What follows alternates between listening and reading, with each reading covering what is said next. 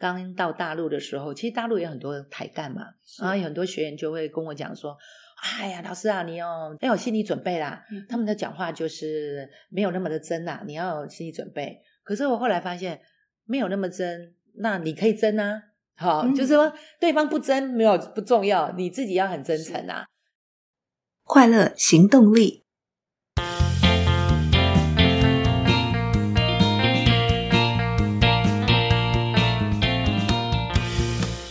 他是卡内基年度风云业务经理，全球八十五个国家只有两位得到这样的殊荣。他带领台北卡内基团队得到卡内基全球业务冠军，拥有二十多年企业培训资历，以卡内基激励法改变超过五千位经理人的人生。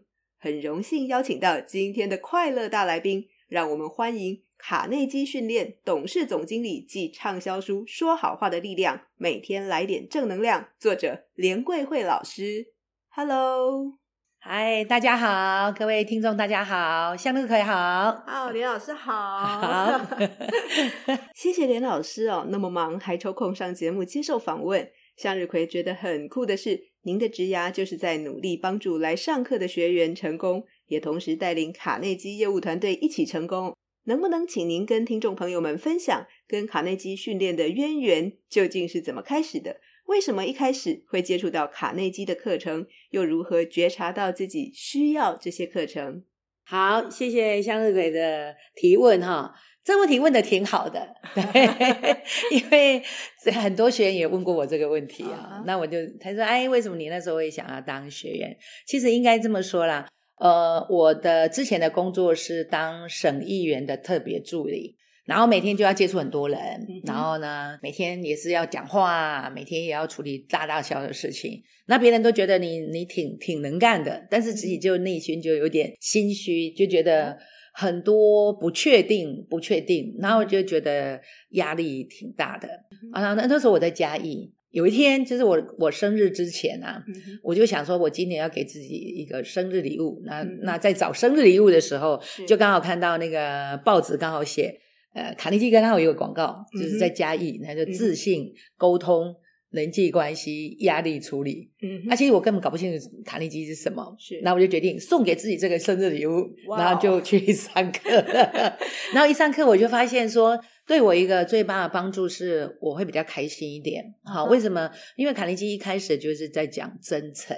好，那这个比较符合我自己的价值观，因为我们家庭的教育，我爸爸是公务员，然后我妈是家庭主妇。我家庭的教育就是从小告诉我说，你要对别人好，别人就会对你好。可是你知道，政治政治是现实的嘛，没有永远的敌人，没有永远的朋友。所以呢，那时候就就开始有点那个价值观错乱，就觉得说，哎呀，怎么会这样子？所以自己为什么那个多不确定性就来自于这个。可是呢，因为在上卡尼基的时候，发现，哎，真的有真诚是可以做到的，好，而且它里面有很多处理压力、解决问题的方法，我就发现，在那里就就突然就开了，就觉得很好用，然后呢，哦、就这样子接触的，对。所以那是我的一个生日礼物，哦，很有决心诶，生日的时候就送自己这份礼物，哇哦，对啊，一整套的课程，那整个课程上下来大概花了您多少时间？那时候那时候我们的上课是十二堂课，然后一个礼拜一次，然后他是利用晚上的时间，因为他其实卡内基那时候呃在嘉义有开课，然后就一周一次，就晚上六点半到十点，反正就上课就十点，对对对，六点半到十点，那就反正那时候就觉得挺好，为什么？就是上。课上了三个半小时，那其他六天你就可以把它用在工作跟生活上，嗯、然后下堂课再回来分享你的运用状况。嗯、我觉得这样子蛮适合我的，而且它固定嘛，比如说你是选是。选礼拜二的时间，你就固定把那个时间 book 起来，是而且对我那时候很多那个事情工作的安排是可以安排的出来的。OK，对、嗯、对，所以你刚刚有问题说，哎，怎么觉察自己需要这个课程？其实应该这么说，就是。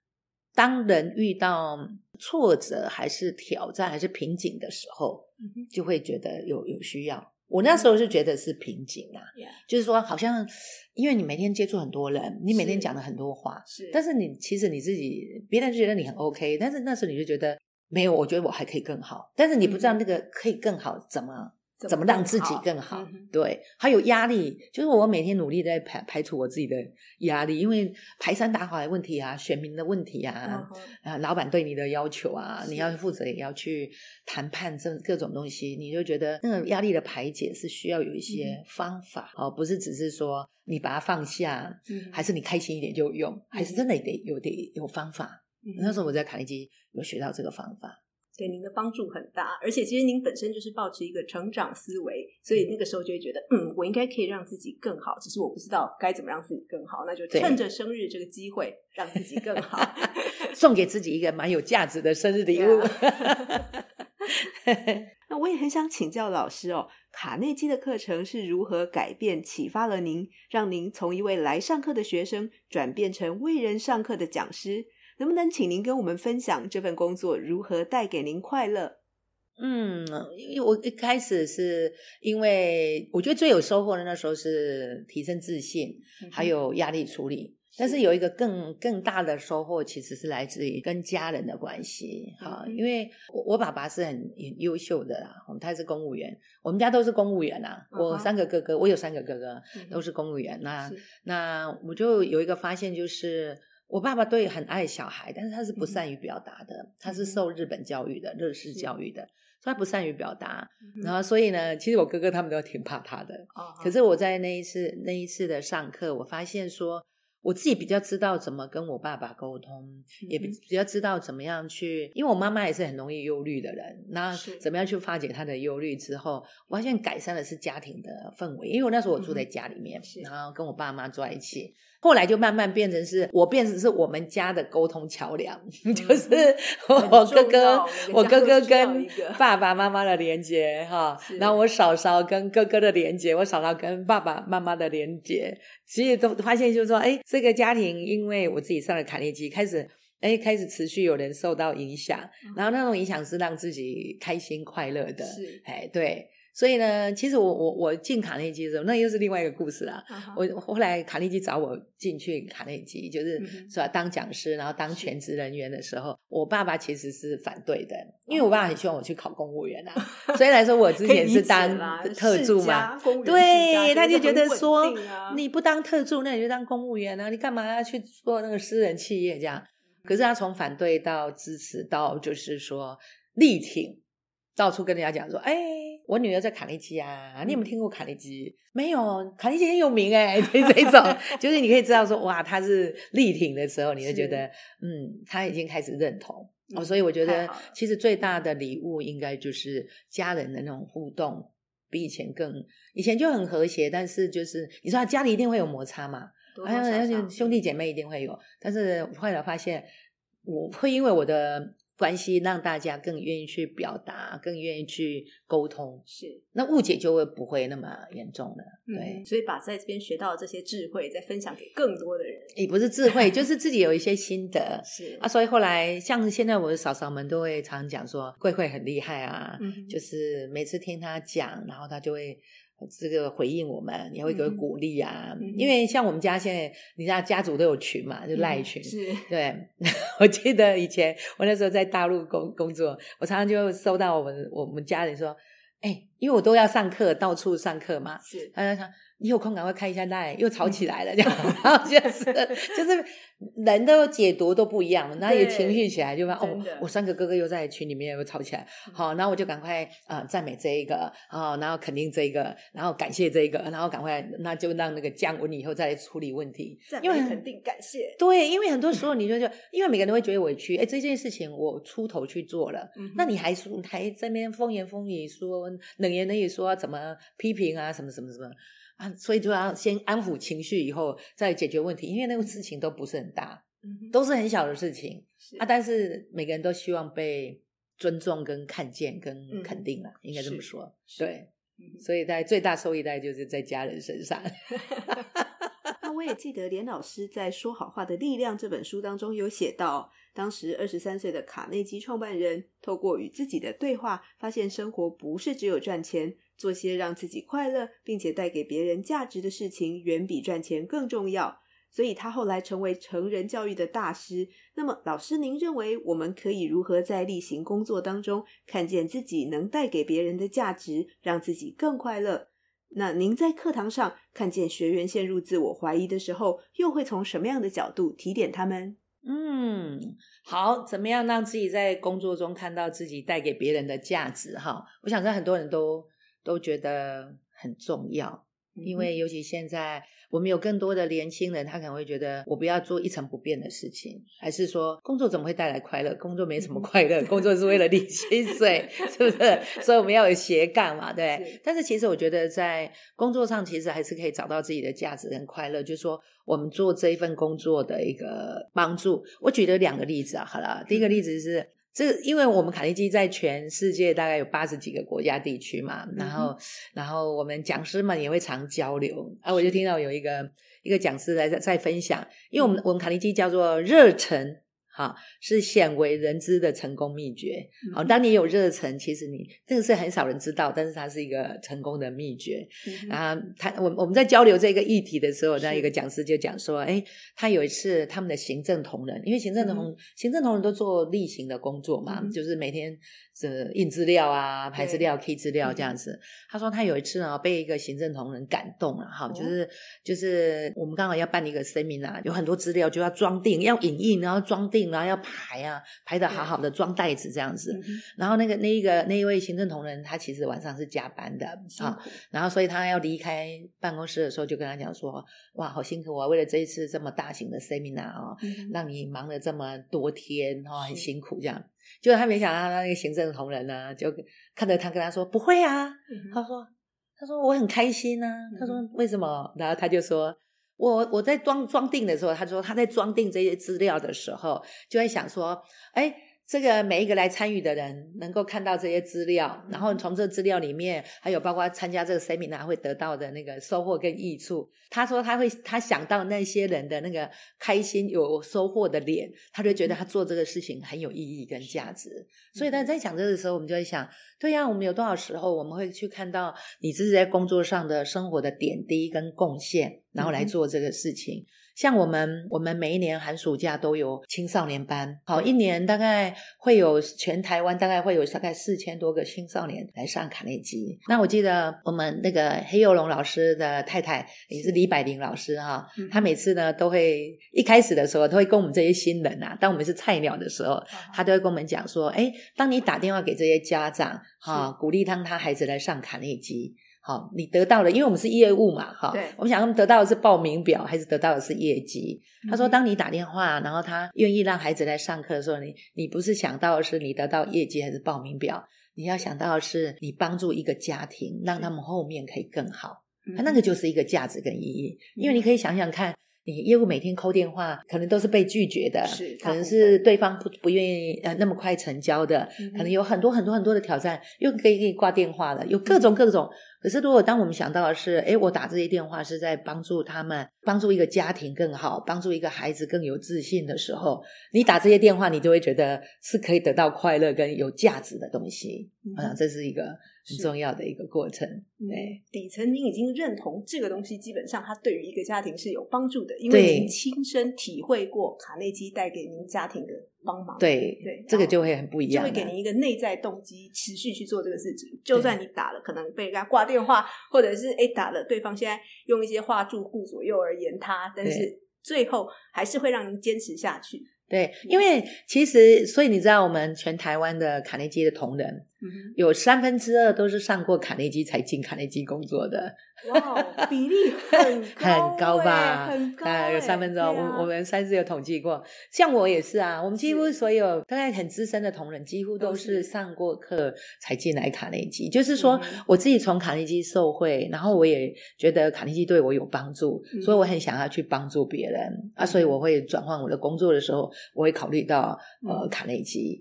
然后因为上课很开心呢，还是上课有看到价值啊，然后就会对吧？所以我我都。像我现在，我我在训练我们的业务同仁，我们说我们卡内基的业务真的不是业务，比较像顾问。哦，帮助对方找到他的需求，然后告诉他这个哪一个课程可以帮助到他。我说我们不是推销，所以你千万不要想要推销，还是说当业务人员，而是你想到的是回到你自己在上卡利基的收获，用这样的一些心情跟他分享就好了。觉得对方需要什么样子的课程可以帮助到他跟他的家庭。对，所以其实我们在工作上，你刚刚讲的工作上的意义跟价值，我想每个人都可以去想想看，他可以从他自己的工作上。得到什么？我们知道老师曾经带领台湾卡内基的业务团队荣获全球业务的冠军，并且荣获卡内基年度风云业务经理这份殊荣哦。那其实各个国家的业务都是非常熟悉卡内基心法的业务高手们，所以以台湾的市场规模，这其实真的是很了不起的成就。我想请教老师，您是如何激励团队的？那么回想起来，您认为有效激励的关键又是什么？我觉得我们身为主管哈，其实现在很多主管也常来跟我讲说啊，员工很难带，还是员工很难激励。嗯、啊，其实我回想起来，其实那时候有一个发生一件事啊，那时候是因为刚好黑幼龙老师的孙子啊，也就是我们执行长黑立言，那时候执行长黑立言的儿子刚好是生病，嗯、他的血癌，然后呢，那时候在在医院，那他们家刚好有四位讲师。四位都是讲师啊，可是因为那一段时间都完全没有办法在办公室，就是在医院照。顾那个孩子啊、资源啊、家人。啊，所以那时候我那时候带台北团队，我那时候回想起来真的很忙碌，除了说团队要业绩要向前，也要协调很多事情，因为那时候。除了台湾卡内基，大陆还有好几个省份的卡内基，都是在黑老师、嗯、黑幼龙老师的体系下面，所以我要做很多的跨区域的沟通协调。嗯嗯、那还有教学的安排。可是我那时候其实，我每次都跟我们的台湾台北的同事讲一句话，我就跟他们说，其实黑老师对我们很好，这里黑老师对于我们员工真的很好，嗯、很好真的就是那一种很好，是很温暖的。我说，嗯、那他们现在家里有事情，我们是帮不上忙。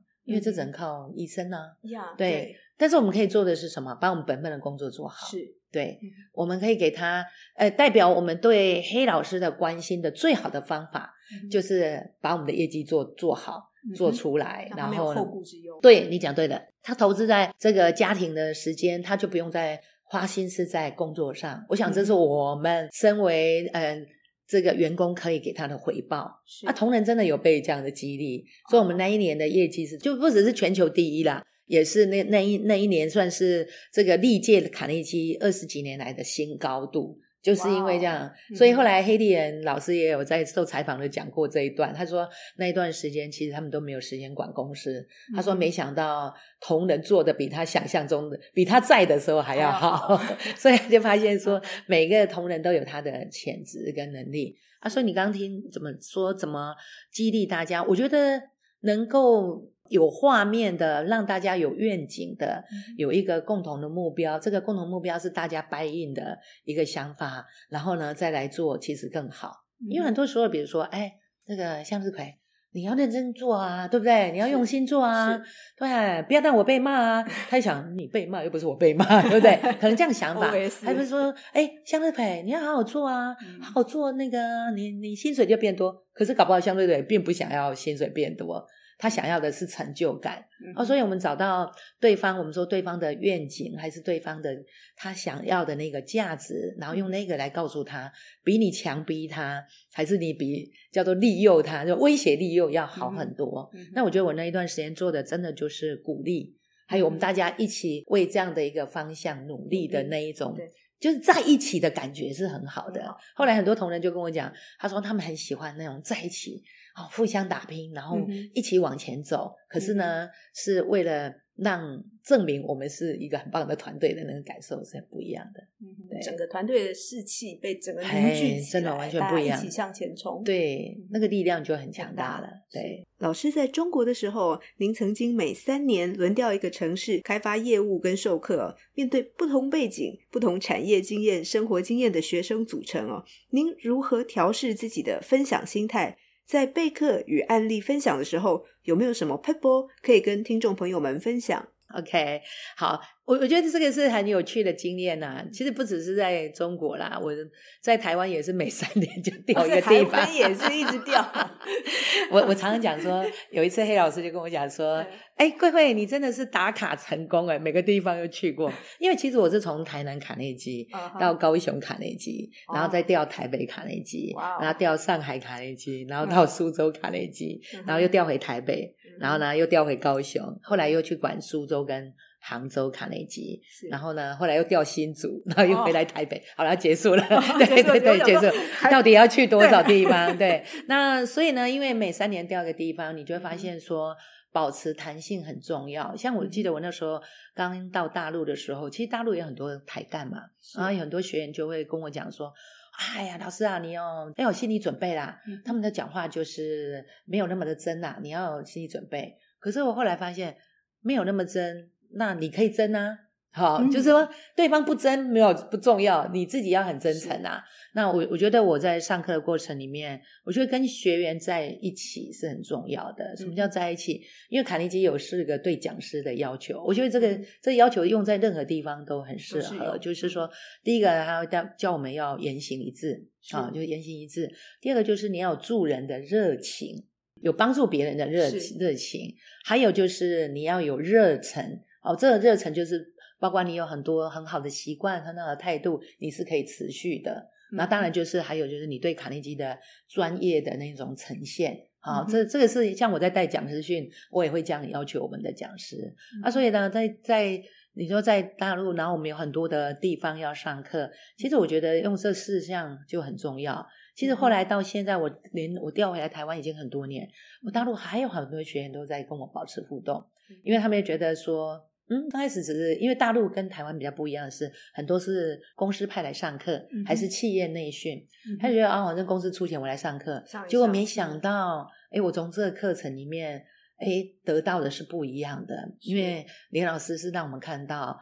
原来你很用心的去在跟别人互动，你人际关系很用心去跟别人互动，你呢很用心的去面对问题、解决问题。其实你的团队，包括你的家庭氛围都会不一样。是，所以我想，怎么样能够面对不同的区域还是不同的企业，你能够跟他互动很重要。你的真诚跟你的言行一致很重要。我记得我有一个学员就讲一句话，他说：“哈。”很多老师很会讲啊，在台上很会讲，嗯、是。然后他下来以后，脸就沉下来了。然后，然后呢，可能他就不跟学员互动。他说，林老师很不一样，是他在台上的样子，跟他在台下的样子，跟他呢下课的样子都是一样的。嗯、他说他觉得，哎，这个是让他们觉得想要靠近，是想要去交流的一个很重要的一个部分。嗯、那你说，不同的企业，我要上课的时候，我要怎么样教案准备的 paper？我想了解这家企业很重要。因为我们在上课前，像企业内训，我们会先去了解他们的需求。嗯、那了解需求过程，包括他们的高阶主管，嗯、还有来上课的学员的需求。嗯、哦，这个这个，那我们就会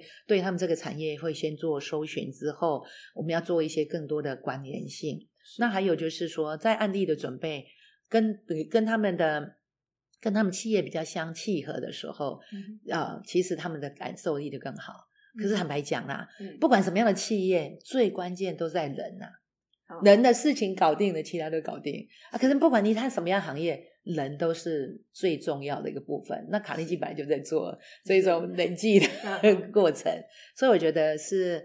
呃，你用更好的一个人际的互动在跟他们互动，像我都会上上课，就像你向日葵你来采访，你也会提早来做准备。像我们如果来上课，比如早上九点的课，像我昨天就在企业内训，嗯、我们九点的课，我七点半就会到教室了。哦、啊，那除了做做自己心态的准备之外，嗯、自我打气之外啦，哈，还有一个很 重要就是早来的学员。好，你可以跟他聊一聊。那从他们聊一聊的过程里面，一方面是破冰，一方面也可以知道说，哎，有没有哪些讯息是我们没有收集到的？嗯嗯。然后在上课的时候就可以带出来，然后他们就会觉得哇，老师好了解我们。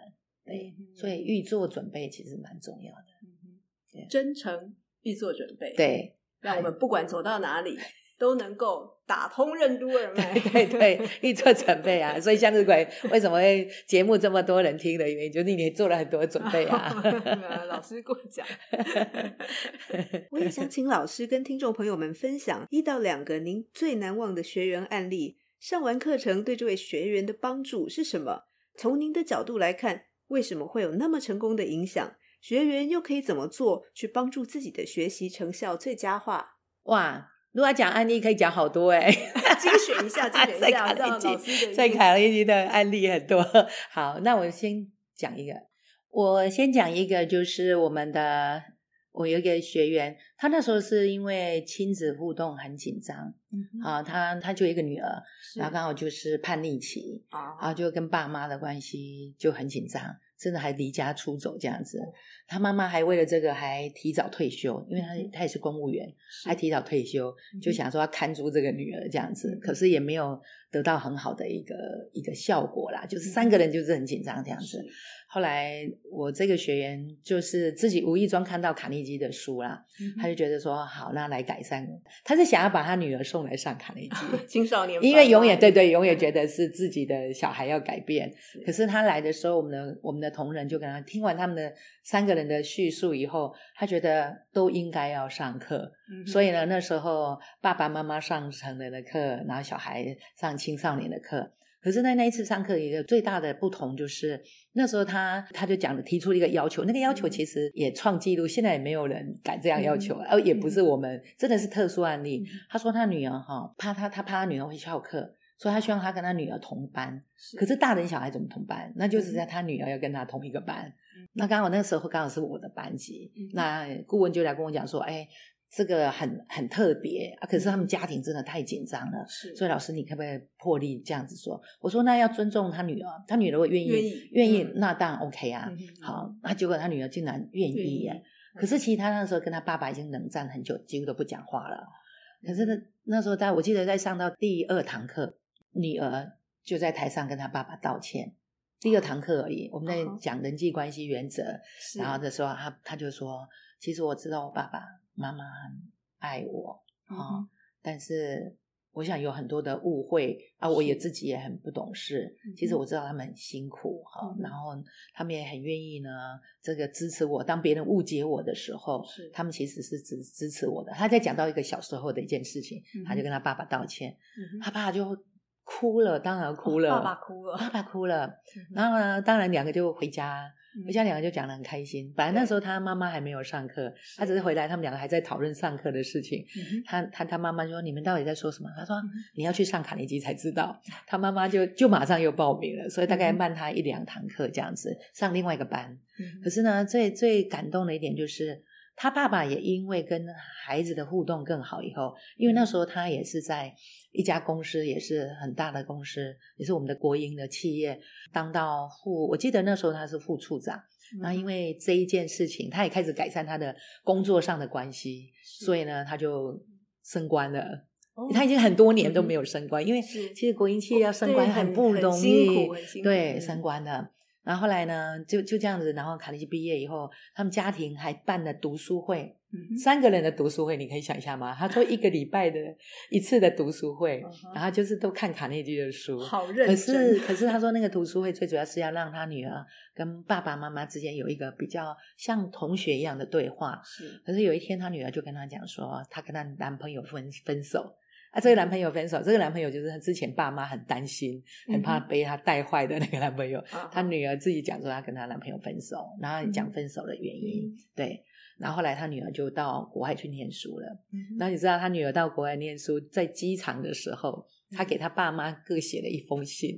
嗯、那信很妙，他还拿给我看，他就是感谢爸爸妈妈，然后支持他去国外念书之外，他说：“爸爸妈妈，你们不能离开卡内基。” 所以不能离开卡内基，意思是说你要回来继续充电。因为我们卡内基有个学长制，就是说你上过课，你可以重复回来学习，不用再花任何的费用。他说你们要再持续当学长成长，然后呢，一方面你自己呢能够持续成长，一方面呢你也可以帮助更多学弟学妹成长。是，好，他竟然给他他们两个夫妻的要求是这样啊。后来真的，他们两个也也能够持续回来。后来我们这一位学员他自己后来他说，他真的当了学长，他又再升了两次官，升到副总以后，他才退休下来。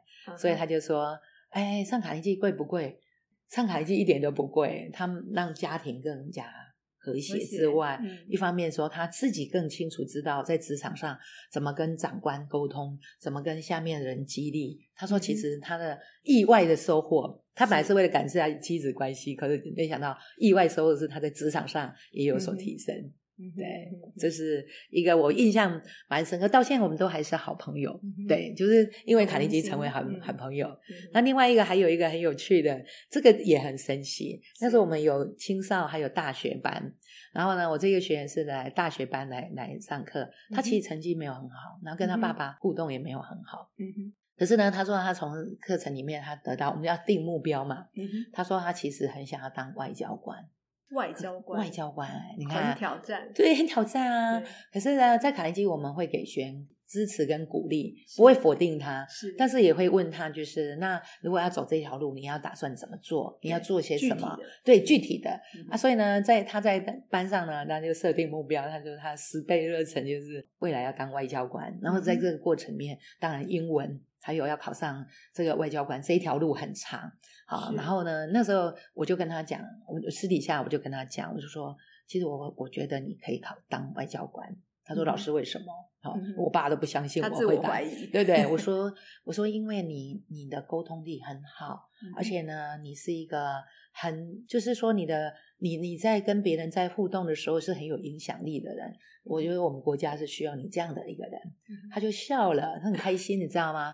可你知道很神奇，那后来我们就失联，因为我调调大陆啦，我我们就失去联络了。嗯、那有一次我回台湾的时候，刚好有一个我忘记好像有点外贸协会还是什么，反正就是采访我，他有个杂志，嗯、然后他采访我，他看杂志看到你，不是重点来的是那时候他已经是外交官，嗯、那时候他在国外，是他看到那一本杂志是。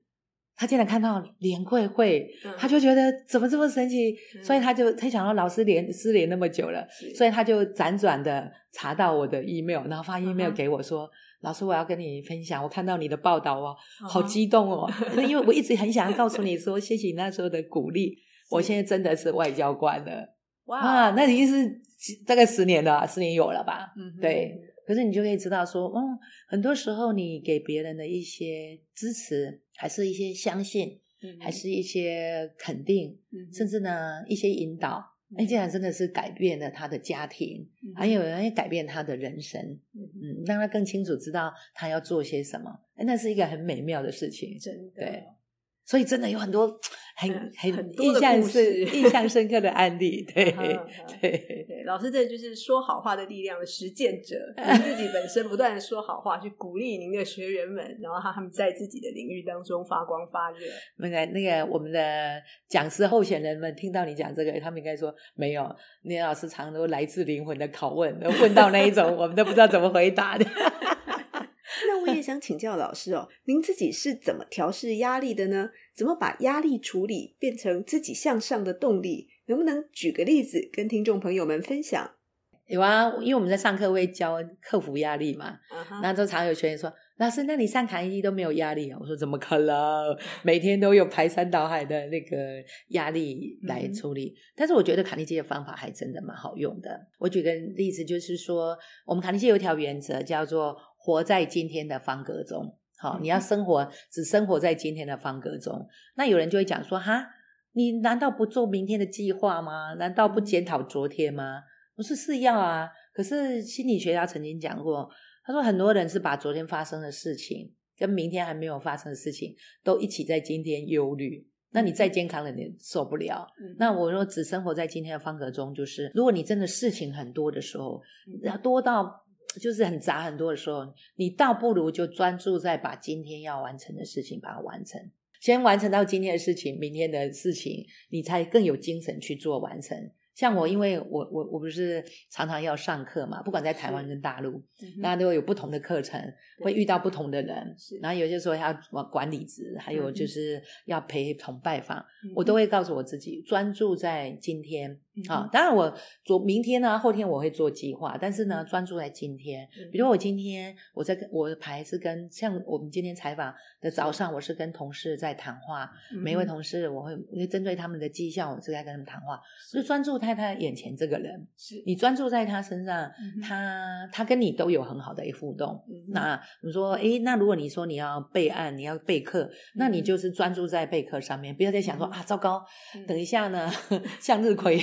来采访，我要做什么做什么什么什么？对，那你就不用那样，你就专注在这里。那我觉得这个会对处理压力、忧虑有帮助。嗯，同事每次在茶水间遇到我，就说：“李老师，你好忙哦。”我们都常常觉得说：“你到底有你是八爪章鱼吗？怎么那么忙的啊？为什么还很快乐？”他们也常常问我这个问题。嗯，我就我昨天还有人在问我，因为我昨天是一整天内训。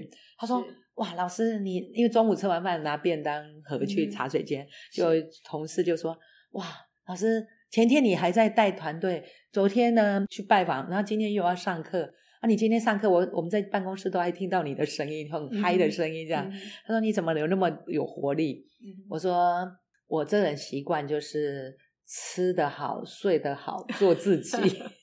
他他，什么意思？我说就吃饭就专心的吃啊。然后睡觉你就专心的睡，你就不要再想其他。嗯、哎呀，明天怎么办？这样，嗯、我说啊，所以做自己就是你现在跟谁在互动，你就你就做你自己，你就好好的跟专心在他们身上。嗯、那当然这样就好了，因为很多人在跟你互动的时候，其实。就是这一个时间而已，像比如说我昨天的内训的同学，嗯、我专注在他们身上，就是今天这一天一整天的时间。嗯、那我没有好好专注在他们身上，在跟他们互动，还想到哦，我的团队怎么办？还是我的、嗯、我的我个人啊，什么行销怎么办？那就那就没有什么意思。可是当你专注在他们身上，你会发现很多不一样的火花。是，老师真的是非常投入，老师在跟我讲话的时候，真的是所有的。手势动作不断，这样如果整个录下来，大家可以看到，很像想象一下老师在演讲的那种感觉，对着你一个人演讲。对对对，老师是非常非常热情的一个人，完全感受到那个热度。对，而且就是光跟老师在聊的时候，因为感受到老师太专注了，我也想看一下，哎，录音的情况啊，专心来不及，就会会会觉得有罪恶感，我不应该把视线移开老师，那种磁力太强，你还是可以离开一下，没有问题。的，呃，向日葵也想请您跟大家分享哦，为什么学习卡内基能带给我们更快乐的人生？如果听众朋友对卡内基感兴趣，什么时候可以开始接触卡内基，学习卡内基？好，其实我觉得说，为什么卡内基会带给我们快乐人生？哈，你知道，刚刚我前阵子也是接受一个采访。是就是那个天下文化的读书会，啊、他刚好他们有一本书叫《美好人生》，嗯、就是那个哈佛大学做了这个好几十年的研究，研究对，嗯、然后他说到底快乐是什么？就你知道很有趣的那一本书，嗯、我觉得很有趣，因为因为真的很符合卡内基。它里面讲的快乐跟钱没有关系，是跟你的这个地位没有关系，是但是跟你的人际关系有关系，跟你跟别人的沟通，嗯、跟你跟家人的连接很有关系。嗯、他做了很多数据啊研究，所以你说卡内基为什么会带来美好的人生？我想应该说，从卡内基的过程里面，你可以更有自信。嗯，好，我们说更有自信之后。你才能够，我们说能够欣赏自己的人，也才能够欣赏别人。嗯，因为很多时候你讨厌你自己，大概也会很讨厌别人。对，所以我们常说，有自信的人才会把复杂的事情简单化。就是你有自信以后，你从来不会东想西想，嗯，你不会想很多连结，你不会很多的哀怨啊、纠结啊，嗯，然后呢，各种情绪的小剧场，你反而没有。你反而会比较能够针针对事情，还是针对这个人去解决问题。再也就是说，当我有能力去沟通，你就会少绕很多弯路。嗯，因为我们真正沟通一辈子都在学习。是，但是我们说，不管向上沟通、横向沟通、跨部门沟通，嗯，其实呢，当你沟通越顺畅，你的效率也会提高，你也会比较快乐。嗯啊，不然你你沟通不好，真的很像鬼打墙，哎、啊，你像在跟外星人在讲话一样，嗯，那你也很心累，好不好？可是卡内基刚好就是有能力去教你在沟通上面，那当然还有人际关系，是你不要看哦，人际关系还有分层次的。嗯、我们说人际关系如果很像那个金字塔的话，最下线底层你怎么样建立信任、更友善的人际关系，嗯、你才能够赢得他发自内心跟你合作嘛？是，那你呢要展现你的领导力、影响力才会做得出来。一个人都不愿意跟你配合，你怎么发挥影响力？不可能吧？那同样的事情，你如果没有赢得他合作，那表示他不不信任你啊。嗯、所以，我们是有分阶层，然后再做分阶段在做练习。嗯、那家人的人际、工作上人际，还有你的朋友人际，都是每天我们我们现在已经不可能一个人关在家里什么都不做就可以活下来，都还会跟人家互动。那啊，所以为什么说，哎，这三项，比如说，哎，自信、沟通、人际关系，这三项如果搞定了。那还有加上有能力处理压力，那其实你的人生应该不会挑战那么大啦。你要得到美好人生会比较容易一点。那你说什么时候可以上卡内基？我我我自己的很深刻的感觉，你知道为什么卡尼基会有青少年班？嗯，卡尼基青少年班是是台湾独创的。那为小啊，青少年是几岁可以开始？那个小学四年级以上，四年级小学四年级。他们有叫青少先修营，就是四年级到六年级。哦、然后呢，国中、高中叫青少年。那我们还有大学班。是那为什么会有这个这一这个课程是？是其实刚开始美国卡内基，我们黑友龙老师引进来的时候只有成人，嗯、可是我们最常听到成人的学员毕业的时候就讲：“哎呀。”我如果年轻一点上卡内基，我的人生就不是这样的。样的我如果在更小的时候上卡内基，我不会走那么多弯路。所以其实是很多学员一直反映，一直反映，我们才后来才设计青少年班的课程。那因为我在现在在教学已经三十年了，你知道我现在遇到很多我的青少年的学员，还是大学班的学员，现在都长大成人，都已经出社会。哦，有真的有一个发现是，他们出社会以后都很优秀。好、哦，就是在在一般的同同年龄里面都很优秀。那一天我我们刚好办了一个一三五七九，好，就是我们的卡友充电会，我们就欢迎我们旧学员回来充电，免费帮他们充电哈。嗯、那你知道有好几个是青少年的学员，竟然呢来回来长大了，已经在工作回来了。嗯、就两个青少年跟我讲，第一个跟我讲说，大家知道吗？我现在在找工作，我大学刚毕业，我现在在找工作。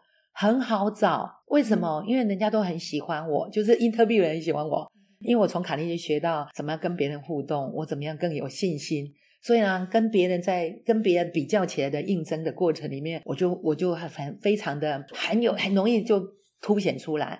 那另外一个学员是我大学那时候他是大学生的时候，他爸妈送他来上课，他现在也在工作。那天特别来，因为他还有在追我的 FB 啦。他说：“老师，你每天那个 FB 的那个正能量的文章我都存下来啊，哈，好认真，好认真的。我说这么孩子怎么这么认真啊？对，这么多年还这么认真这样。然后他就跟我讲，他说：哈，老师，我真的要回馈你，我我真的要感谢你。他说：哈，他的主管算是比较。不好搞的主管，他说他的他们那个部门的员工都留不住，都会常一直调调。可是只有他，呃，就从进去到现在都还还在那儿。然后呢，跟主管的互动还不错。他说曾经有别的部门的人就问他说：“哎。”所有人都说你的主管不好搞，为什么你还有办法跟他好好相处？嗯、他说：“老师，你知道我怎么回答他吗？”我就回答说：“因为我上过卡内基。”我说：“你真的这么说？”他说：“对呀、啊，我真的这么说啊。”哇，他就说真的帮助很大。他说后来发现，在职场上我怎么样跟别人互动，其实卡内基都有教。所以你说什么时候上卡内基？我觉得呢，其实在他年轻的时候，让他培养这些，怎么说好品格。好的性格，好的态度，其实对他不管在求学上面，还是说他的沟通上面，还有他未来职场上，其实是有帮助的。那当然有人说啊，老师来不及了，我都有小孩了，那怎么办？成人也要上课啊。其实真的真的多老多老都不嫌晚。你知道我我前阵子带过一个学员，八十几岁，哇，你吓到了对不对？对，你知道他为什么？他为什么来上课？为什么？他孙子来上课，所以就一起了。他孙子是他带的，然后呢，嗯、他说他年轻的时候很想上卡内基，但是那时候家庭的关系他没有上。嗯、然后后来呢，这个工作以后他就忙了就没有上。可是他说上卡内基是一直他想上的，就没想到退休以后想说啊，退休了应该不用了。可是现在呢，刚好孙子要上青少年班，他想说，哎，我要有能力跟我的孙子相处，因为他跟孙子的那个互动蛮频繁。他说：“他决定还是回来当学员，然后呢，也给孩子、给孙子一个表率，说 爷爷也一直在进步，因为有共同话题。是，结果呢，这个这他真的讲了以后，真的他上得很好，哎，八十几岁，所以呢，你说什么时候上都不嫌晚啊。对，父母其实应该说，主管还有父母我们当主管才学当主管，我们父母也没有人教我们怎么成为好父母。嗯啊、可是其实卡内基其实有方法，让你在怎么样让你成为一个好的主管也好，还是说怎么样成为好父母，好，嗯、你是有办法去做一些学习的。对。那老师刚刚提到怎么样成为一个好父母，我有看到在卡内基的网站上有写到卡内基有慢养班，所以想请问老师，卡内基的慢养是什么意思？啊，OK，好，那个卡内基的慢养呢，我们叫慢养父母班啊。Uh huh. 为什么？因为现在家长都很急，都很急啦，很希望孩子成长，很孩孩子赶快长大，还是孩子赶成绩赶快好。Uh huh. 那这个慢养其实是黑幼龙老师他自己跟跟李百灵老师他们自己的一个体会，因为他有四个小孩，uh huh. 那个四个小孩现在的发展都很好，是、uh。可是呢，他们四个小孩，他给他们的一个想法就是。小孩黑老师讲了一段话还蛮有意思的。他说呢，嗯、我们都会知道说，孩子十五岁跟二十五岁，就说应该说二十五岁会比十五岁的时候他还要好，三十五岁又比二十五岁还要好，四十五岁又比三十五岁还好。可是呢，很多父母都只看小孩的十五岁。哦，你想希望说，哦，他就要好好的，十五岁就要长成四十五岁的样子，可是但是不太可能的。嗯、他说，哦，其实呢，父母不要太着急，你要有机会，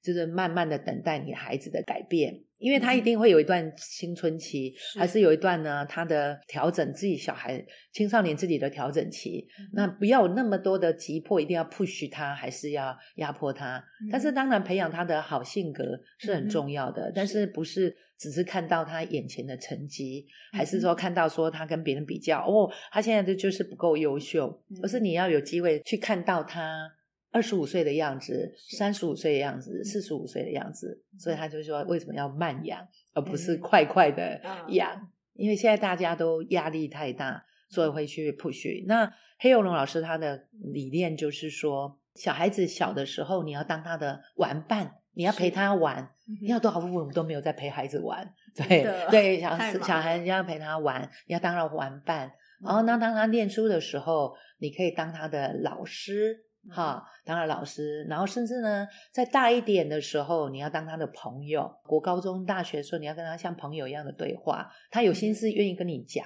好、嗯，他也有困难愿意找你，然后当他出社会以后，你要当他的顾问。好，有些时候他就遇到一些人生的转捩点的时候，他还知道可以询问你。他说，其实父母也要因为小孩的年纪的成长过程，你要扮演不同角色，是而不是一直都是父母角色。嗯、就我是你妈，还是我是你爸，你得听我的。对，不是，你要有不同的角色转换。所以他这个是慢养的意思。对.给孩子时间去长成他自己的样子。对，对，但是我们给他充分的无条件的爱。然后也随着他的成长去转换我们自己的角色。对，很多时候就是有些时候陪伴也很重要。是，对，为什么说陪伴很重要？我记得我有一次在成人班上课，有个同学就讲说，我的人际关系对象就是我儿子，我要跟他改善关系。好，嗯、那我说你怎么做呢？他就说，嗯，他如果下次成绩考得好。好，我就给他奖励，好，就是要给他钱这样子啊，哈、嗯。然后呢，因为我说为什么？他说，因为呢，他现在就常常啊，我们在客厅看电视，他就会常常跑出来，就没有专心，嗯、没有专心，成绩就不会好这样子。好，他就他就讲这一段。嗯、啊，那时候我就问他一个问题，我说，你除了给他钱，你就可以给他什么，他才会更专心念书？嗯他就愣住了，他这个老板哦，他真的从来没想到这个。嗯、我说，你有没有想过陪伴这件事情？哦，比如说，他为什么你你跟妈妈在看电视，他会很想要出来？会不会是他也希望你们陪他？会不会他也希望跟你们对话？嗯、可是你只是赶他回去看书，可是他心又不在这儿，嗯、他就老师。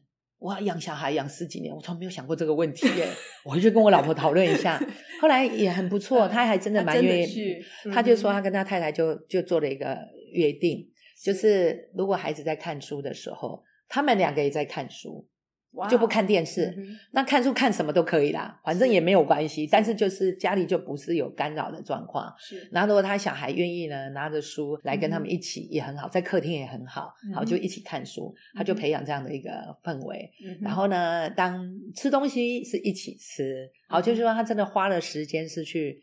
陪，而不是在看手机、嗯、看电视，是真正的陪。这种陪就是说是我创造那个氛围。好，你要小孩，就是你要小孩看书，你自己也在看书。要不然小孩说，你就要看书，你在看电视，还是你在看又要看书，你在划手机 啊？那你啊，你还顶嘴，对不对？嗯、啊，但是现在是一起的一个氛围。嗯、他说：“哦，老师真的很不一样，我不用花钱，嗯、小孩成绩就出来了。